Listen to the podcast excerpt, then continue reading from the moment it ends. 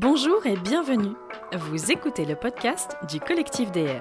Nous sommes partis à la rencontre des photographes et vidéastes de notre structure pour en savoir plus sur leur parcours, leurs réalisations et leurs influences. Tous les 15 jours, découvrez un de nos membres au micro de Julien Gérard. Nous tendrons aussi le micro à des professionnels de la presse, iconographes, journalistes et bien d'autres pour des épisodes hors série.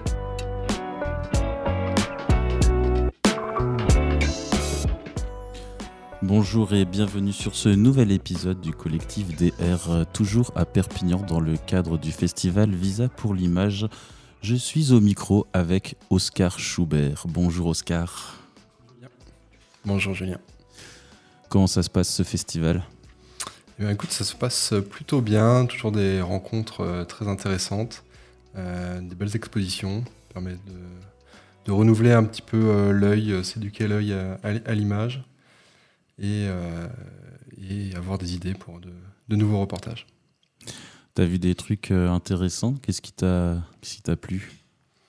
Euh, bah, dans les projections, il y a eu quelques, quelques très beaux sujets là, qui sont passés dans, dans, les projections du soir. J'en ai pas en tête comme ça. J'en ai vu un là cet après-midi au couvent des, qui est exposé au couvent des Dominicains. Euh, par, euh, par un photographe qui est le dernier gagnant, je crois, euh, non, la, dernière gagnante pardon, du prix Camille Lepage. Ok, je retrouverai le nom, je le mettrai dans les notes de l'épisode. Et qui a, fait, qui a fait une série sur les prisons pour femmes en Amérique centrale et Amérique du Sud, si je ne me trompe pas, avec, ouais, avec quelques très belles images. Ouais, ouais, je l'ai vu aussi, euh, les images, euh, elles claquent bien.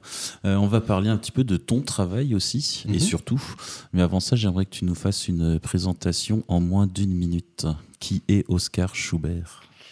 Ah, grande question. donc j'ai 29 ans, je suis photoreporter, donc j'aime dire que je raconte, je raconte des histoires en images.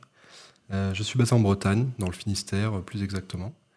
Et j'ai intégré le collectif DR il y a un petit peu plus de deux ans maintenant, euh, voilà, dans lequel euh, j'aime m'investir et qui, m'accompagne euh, dans mes projets. Et je suis spécialisé sur des sujets, sujets environnementaux, sociétaux, avec que j'essaie de traiter localement, mais qui font écho à des enjeux globaux. Ok. Alors justement, le premier euh, reportage euh, sur lequel tu vas un petit peu nous, nous raconter tout, tout, ça, le premier reportage, c'est euh, Le berger des îles, reportage qui est actuellement publié dans, rappelle-moi le magazine Dans Ça m'intéresse, dans le numéro de septembre, qui est actuellement en kiosque. D'accord. Tu nous, tu nous pitches un peu ce sujet? Oui, bien sûr. donc c'est un, sujet que j'ai fait quand je suis rentré justement dans, dans DR. Euh, donc j'ai suivi un, berger euh, qui a, qui a, plusieurs particularités. Euh, l'une de ses particularités, c'est qu'il, plutôt que d'emmener pâturer ses moutons en montagne, il les emmène d'île en île. Donc avec une, petite barque dans les, courants du, golfe du Morbihan, qui sont les, courants les, deuxièmes plus forts d'Europe, si je ne me trompe pas. donc c'est un sujet qui est assez, assez visuel, hein, comme on peut, comme on peut l'imaginer, avec ces, moutons dans cette barque. Euh, mais il y a aussi quelques, quelques autres euh, enjeux dans ce sujet. Euh, c'est un berger qui pratique donc l'éco-pâturage en partenariat avec le, parc naturel régional du golfe du Morbihan. Et donc ces, ces brebis permettent d'entretenir en fait des espaces naturels de façon écologique et notamment quand on quand on a pu voir dans l'actualité euh, des questionnements sur l'entretien des espaces naturels euh, en lien avec les, feux de forêt, se questionner de est-ce qu'on doit euh, entretenir ces espaces ou non. ben voilà, c'est une des, une des réponses, une des solutions qui peuvent être apportées, c'est l'éco-pâturage par exemple. Alors je lisais un petit peu euh, le reportage, là je l'ai sous les yeux. Euh, ce berger euh, sélectionne même les moutons les plus résistants et les plus aptes pour le, milieu, le milieu marin en fait. Ouais, tout à fait. En fait, il c'est surtout qu'il essaye de préserver des, races locales en voie d'extinction, donc des races de moutons bretonnes qu'il essaye de, voilà, de, reproduire et qui sont effectivement euh, tout à fait adaptés euh, au milieu euh, dans lequel il est fait pâturer. donc, soit qui s'adaptent justement à des, niveaux d'humidité assez élevés, qui, n'ont pas trop de maladies dans ces milieux-là, ou qui, viennent brouter sélectionner des espèces. Ils, font un peu de, lutte contre ce qu'on appelle les espèces exotiques envahissantes avec, avec ces brebis, justement aussi. Donc ça existe même chez les moutons, alors, ce genre de problématique. Donc il y, a un côté, euh, il y a un enjeu écologique euh, du fait de, d'entretenir des terrains de manière écologique avec les, les moutons. Il y a la préservation euh, de, de, vieilles, de vieilles races de moutons. néanmoins, j'imagine bien que ce monsieur a besoin de vivre. qu'est-ce qu'il fait ensuite? Il commercialise la laine ou j'imagine qu'il fait pas de méchoui avec? Tout à fait. Ouais. Donc ça, c'est, la deuxième partie du reportage. Donc je l'ai fait en plusieurs, plusieurs fois ce reportage. J'y suis retourné plusieurs fois euh, voir ce, berger. Euh, et donc, il a aussi un atelier de transformation de la laine en feutre. Donc, il tond ses moutons, il, euh, il en fait des, ballots de laine et qu'il traite ensuite. il a mis au point des procédés qui permettent d'économiser un petit peu d'eau aussi dans, le, dans le traitement de la laine et il en fait du feutre qui est ensuite commercialisé. soit ça peut être pour, pour la construction de, yurts par exemple, euh, soit dans l'ameublement, le, enfin, tout ce qui est tissu aussi, euh, euh, mode, etc. Et, donc, il, voilà, il, en vit comme ça. Après, il a quelques moutons à viande aussi. mais voilà, sa spécialité, c'est quand même le feutre. Et il est reconnu dans ce milieu-là pour ça, en tout cas. Et comment il en est venu à ce mode d'élevage? Pense qu'on peut dire élevage de, moutons. C'est vraiment un mode un peu particulier. Il a toujours fait ça ou c'est quelque chose qui est venu comme ça alors c'est un, un, berger qui travaillait dans le, dans le brillant sonnaire, si je ne me trompe pas, donc dans les Alpes, euh, et qui, euh, qui, est revenu, euh, qui est revenu à la mer. il a un côté, un côté très marin aussi. et notamment à la suite de... Il a eu une... Enfin, sans rentrer dans les détails, il a eu une, maladie, une zoonose qui peut être transmise des, des, moutons aux bergers, que beaucoup de bergers ont. Euh, voilà, qu'il a, fait aussi se re-questionner un petit peu sur, euh, sur ses pratiques euh, d'élevage, etc. mais du coup, et voilà, il, est arrivé du coup il y a quelques dizaines d'années dans le golfe du Morbihan où il a voulu continuer quand même cette pratique-là et donc il a mis en place des, nouveaux systèmes pour la, pérenniser. Ok. donc ce reportage ainsi que le suivant dont on va parler sont disponibles sur ton espace membre sur le site du collectif DR. Euh, bah, là aussi, je mettrai les liens euh, dans les notes de l'épisode.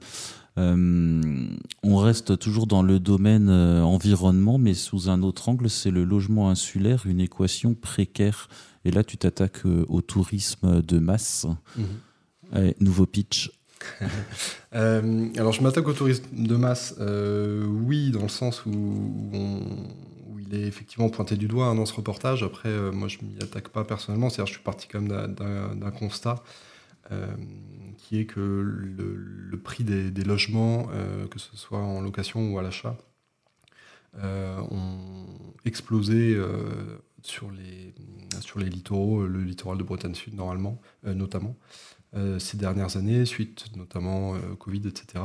Euh, un chiffre, en, trois ans, là, ça a pris plus de 35% dans certaines, certaines zones en Bretagne, comme ailleurs, à d'autres endroits également.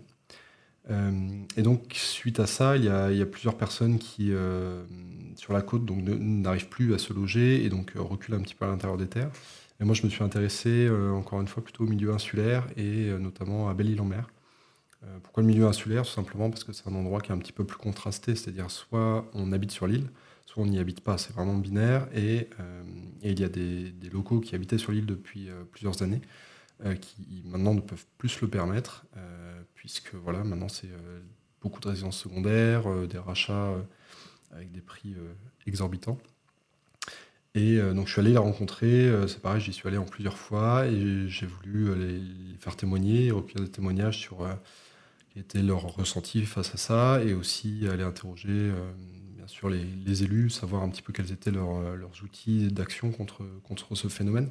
Et d'ailleurs, ils sont assez, assez démunis. Mais à belle ils essaient quelques, voilà, quelques solutions. Euh, donc c'est, plutôt intéressant pour ça. C'est quoi les solutions qui sont développées? Alors en, Bretagne, plus généralement, je sais qu'il y a des, des, zones qui se, sont, qui se battent un petit peu contre les Airbnb. Euh, alors je m'y suis moins intéressé, mais euh, en fait, globalement, quand on interroge les élus, ils sont un petit peu coincés parce que législativement parlant, euh, ils n'ont pas les pouvoirs de contrer une économie de marché. voilà, ça reste la loi de l'offre et la demande. surtout que la Bretagne n'est pas considérée en plus comme, comme zone tendue en termes de logement. C'est d'ailleurs une réclamation que font plusieurs, plusieurs acteurs du problème. Euh, donc ils essayent voilà, des petits systèmes de, montage euh, qu'ils font valider un petit peu euh, légalement par leurs avocats avant de mettre ça en place. Et là, à Belle-Île, par exemple, il y a des logements qui sont du coup quand même réservés sur dossier à, des, locaux, en fait, à des habitants de l'île. Mais c'est voilà, toujours des montages un petit, peu, un petit peu compliqués à mettre en œuvre. Et seuls les élus qui vraiment s'intéressent au problème les mettent en œuvre. C'est intéressant. Alors moi, tu vois, je travaille et je vis euh, à Nice et euh, nous, pour le coup, on est euh, dans, un, dans une situation tendue pour le logement et c'est vrai que ça apporte des, des facilités. Il y a pas mal de choses qui sont mises en place. Et il euh, faudrait que je bosse dessus. Ça serait intéressant de faire le parallèle avec, euh, avec ton sujet. Euh, c'est un peu la force du collectif, en fait, de pouvoir travailler ensemble sur des thématiques. Et quand on se rend compte comme ça à Visa, ça donne plein d'idées. Ouais, je crois qu'on va avoir du taf là pour l'année prochaine. tout à fait. C'est vrai que nous, on essaye à notre échelle de pousser un petit peu pour des, sujets collectifs. Ouais. travailler à plusieurs, c'est toujours beaucoup d'émulation. et c'est plus facile aussi pour, bah voilà, pour se critiquer, se tirer vers le haut un petit peu tous ensemble. On revient sur le sujet. Euh, toi, tu habites en Bretagne, tu es loin de Belle-Île euh, moi, j'habite euh, dans le Finistère, donc je, ah, suis, à, voilà, je, suis, à, je suis à deux heures, on va dire deux heures du, des ports qui permettent d'aller sur Belle-Île. la petite particularité d'ailleurs sur ce reportage-là, j'ai fait le choix de, de faire trois des quatre traversées sur un voilier, parce qu'il y a un petit voilier qui fait la, liaison passager entre le continent J'ai lu que tu voulais réduire euh, l'empreinte euh, carbone. Ouais, euh. voilà, j'ai essayé de le, réduire au maximum. Et donc sur l'île, c'est pareil, c'était des déplacements en vélo ou en stop. Bon, c'est une île qui s'y prête beaucoup, hein, c'est pas faisable partout. Mais ce qui est assez intéressant, c'est que le fait d'avoir ces modes de déplacement-là, ça m'a permis aussi de rencontrer beaucoup plus de gens que si j'avais passé ma voiture sur l'île et que j'étais resté un petit peu dans, voilà, dans cette bulle qui est la voiture où au final on a beaucoup moins de contact avec les habitants. Alors que là, en vélo et en stop, pour dialoguer avec eux, c'était vraiment. Euh, bien sûr, j'avais quelques points d'entrée hein, en début de reportage, euh, quelques contacts sur place. Mais voilà, j'en ai trouvé beaucoup d'autres avec ces moyens de déplacement-là. Et, euh, ça fait un, reportage low carbone, on va dire. c'est plutôt cool. dans les photos, là, je vois qu'il y a pas mal de, personnes qui vivent dans des logements alternatifs. Donc, je vois un mobil-homme, il y a une espèce de roulotte, une caravane, il y a des gens en camping, il y a un jeune dans un bateau on a l'impression que ça fait vraiment beaucoup de monde. Tu as des chiffres un petit peu sur tous ces gens qui n'arrivent plus à se loger et qui. Alors, j'ai plus les chiffres exacts en tête, mais il faut imaginer que voilà, il y a peut-être. Euh, enfin, en tout cas, les, le nombre de personnes sur l'île, euh, peut-être que tu peux le retrouver au début du sujet, je, l'ai peut-être noté. Euh, mais il y a quelques, quelques milliers d'habitants sur l'île à l'année, et il y a aussi donc peut-être, euh, je crois que c'était 200 000, 200 000 touristes qui venaient. ouais, 300 000 donc 300 000 sur l'île et 6 000 habitants. Ouais, voilà. Donc ça fait des, décalages énormes. Donc bien sûr, il y a une part de tourisme à la journée où là, il n'y a pas ce, problème des nuitées. Mais euh, concrètement, quand on tape sur le bon coin, euh, Belle-Île en mer, location, on trouve que des locations saisonnières, saisonnières à la semaine, à la nuitée. Et euh, c'est aussi un, des, un des corollaires justement de ce, de ce, tourisme de masse. Ça fait que les, les locaux ne peuvent plus se, loger. Ouais, puis pour le coup, vous, je pense que vous êtes soumis à un problème de gens qui achètent des maisons secondaires euh, qui n'occupent pas. Ouais, ouais, bah, après, sans, sans, vouloir rentrer dans cette polémique-là, même si euh, en, en, tant qu'habitant en Bretagne, je suis aussi directement concerné, mais c'est vrai que, par exemple, il y a quelques quelques élus maintenant qui commencent à réfléchir à la question de, donner une priorité, un statut de résident en fait. Euh, euh, bon, c'est une question qui, fait un peu bondir aussi certains euh, de donner une priorité comme ça. Mais c'est vrai que la question se, pose parce que parce qu'effectivement, on ne peut pas se retrouver avec, 90% de, résidences secondaires. Je crois qu'il y, a certaines zones actuellement, c'est près de 70, donc en final, on, on en est déjà pas loin. Mais voilà, ça fait, après, ça fait des territoires qui sont complètement morts, donc c'est juste euh, pas possible. Mais, euh, mais voilà, il faut réfléchir à, d'autres solutions. Donc moi, avec, à travers ce reportage-là, j'ai voulu soulever ces questions-là. Et euh, ça m'a permis, ben voilà, c'est un reportage qui a été publié dans, dans Libération sur le, sur le web et qui. Ben voilà, ça, fait, quand on fait des reportages, ça fait, ça fait pas bouger les choses, mais voilà, ça permet de soulever des questions et après d'autres peuvent s'en emparer et ça permet de, de, faire quand même avancer un petit peu tout ça. J'espère. C'est, c'est, ouais, ça, ça m'interpelle. Nous à Nice, on a le souci, euh, mais il est saisonnier chez nous en fait. Euh, à partir de, de mai, ça mhm. commence à devenir compliqué de se loger. Et en septembre, octobre, euh, c'est de nouveau des logements qui se vident. Et alors après, nous, on a d'autres problèmes. Il y a des propriétaires qui font des choses complètement complètement dingue qui mettent les locataires dehors pour trois mois, qui les reprennent ensuite. Enfin, c'est pas très légal, mais euh, voilà, c'est la Côte d'Azur. Euh, on va euh, parler d'un autre sujet sur lequel tu travailles actuellement, c'est les usines classées Céveso. Et si je me souviens bien, c'est surtout axé anglais sur les gens qui vivent à proximité, c'est bien ça? Oui, tout à fait. du coup, donc ça, c'est un sujet que j'avais monté en fait pour être proposé il y avait eu un appel à projet de la, Bibliothèque nationale de France euh, pour les. le fameux appel de la BNF. voilà. Euh, que je n'ai pas eu du coup, mais puisque le projet était monté, je me suis dit que j'allais le faire quand même, euh, en le remaniant un petit peu. Et donc, oui, on a donc cette. j'ai commencé à m'intéresser à cette thématique, cette problématique des, sites Céveso, donc juste pour recontextualiser, un peu. C'est euh, en fait une directive européenne, hein, Céveso, qui, à la suite d'un accident euh, dans, une, ville italienne euh, en 76, si je ne dis pas de, bêtises, a demandé voilà, aux différents pays européens de, quantifier en fait, ce risque, de l'identifier, risque d'accident, du coup, explosion, diffusion de produits toxiques, etc., etc. Et donc ça a été traduit en droit français. On se retrouve maintenant aujourd'hui avec 1300, plus de 1300 sites Céveso sur tout le territoire national, euh, avec différents seuils de, dangerosité. Euh, voilà, pour rappel, hein, AZF c'était un site Céveso, euh, Lubrizol c'était un site Céveso. Donc c'est des, sites dont on réentend parler assez régulièrement dans l'actualité, même si heureusement qu'on n'en parle pas chaque fois qu'il y a un incident ou un accident, sinon ça serait hebdomadaire. Hein on regarde un petit peu les chiffres. Et ce qui m'a interpellé aussi, c'est euh, le fait qu'il hum, y a une étude qui est sortie, un tiers de la population en fait, qui vit à proximité immédiate de ces sites-là n'est pas au courant du risque quand on les interroge en fait. Euh, ils sont éventuellement au courant qu'il y a une usine à proximité, mais quand on creuse un petit peu, ils ne sont pas au courant du risque. Et du coup, j'ai voulu euh, voilà, aller à la rencontre de ces personnes-là. Donc, c'est des, habitants, des travailleurs, des, c'est aussi des écoles hein, qui sont à proximité de ces sites. Quand on parle, quand je dis proximité immédiate, c'est euh, quelques dizaines, quelques centaines de mètres parfois. Euh, en tout cas, dans des, rayons qui sont euh, cartographiés comme rayons, comme zone d'exposition et d'intervention en cas d'accident. Alors on a une collègue dans le collectif, Emeline Boutry, qui était partie à Beyrouth peu après l'explosion, il y a c'était il y a deux ans maintenant.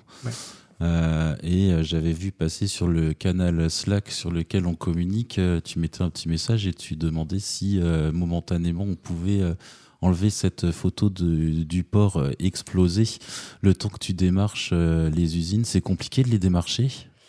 Ouais, alors effectivement, c'est un peu une, discussion qu'on avait eue qu'on avait eu en, interne et bah, c'est une vraie question en fait de moi, j'ai essayé justement, j'essaie toujours d'avoir euh, des accès euh, privilégiés, on va dire, pour pouvoir euh, faire des photos au sein de ces usines, aller interroger les, personnels dans ces usines, etc. Et c'est des endroits où il faut quand même montrer pas de blanche, hein, c'est des endroits qui sont. ouais, pour le coup, s'ils allaient sur le site du collectif, c'était pas top. Quoi. Bah, disons que, disons que, bon, après, voilà, on fait notre, notre travail de journaliste. Emeline, sur le sujet à, Beyrouth, a fait son travail de journaliste.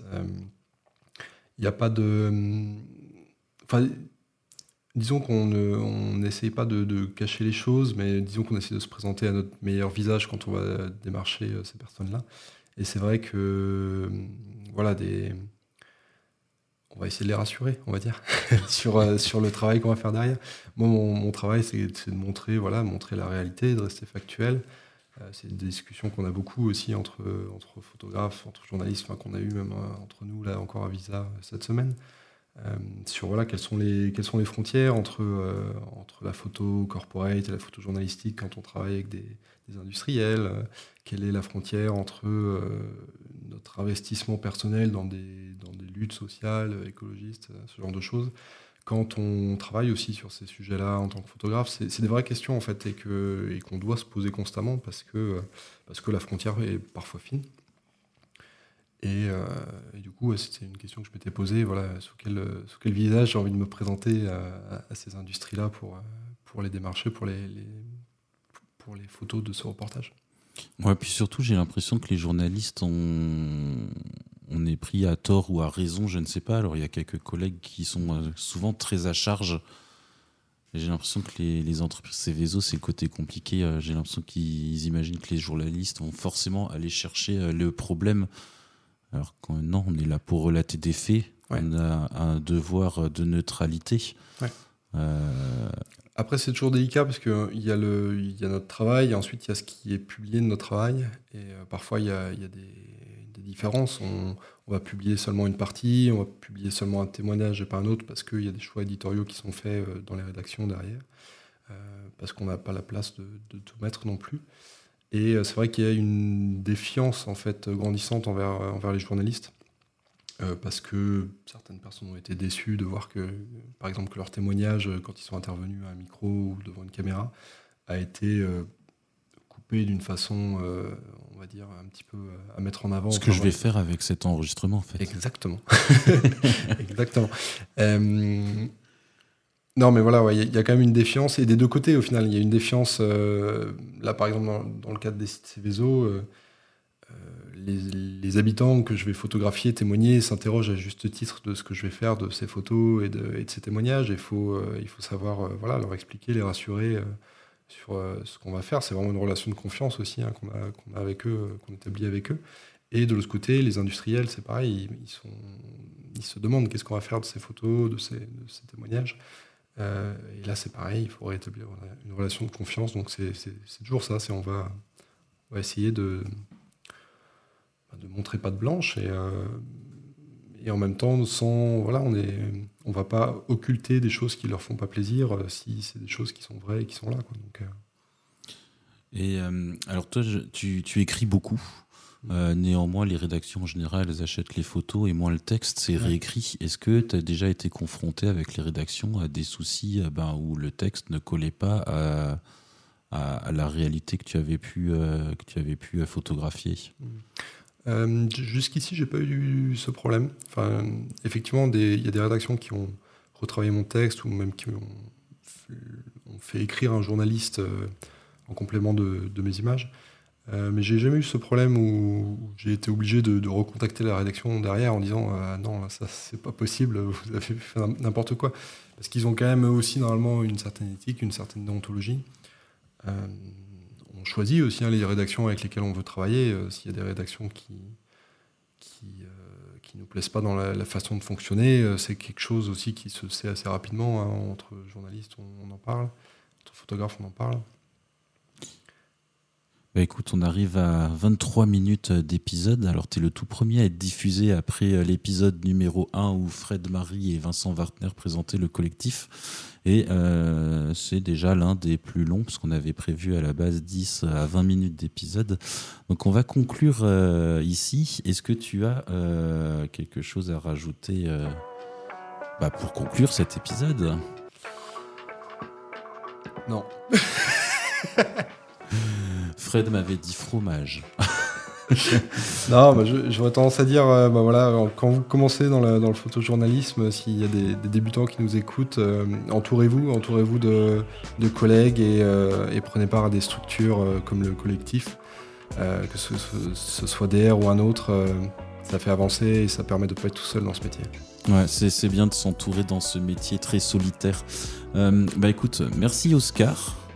Avec plaisir. Euh, si vous avez aimé l'épisode, alors va falloir prendre des bonnes habitudes. Donc une note sur Apple Podcast, 5 étoiles, c'est top. Un commentaire, euh, c'est encore mieux. Ça pousse les algorithmes, ça favorise le référencement et on a plus d'écoute. Ouais, et puis Julien, il est content, il est content après. Ouais, j'aime bien voir des stats qui montent. Alors là, c'est le tout début. Je suis déjà content pour le premier, mais il faut que ça monte là. Merci tout le monde. Au revoir. Merci.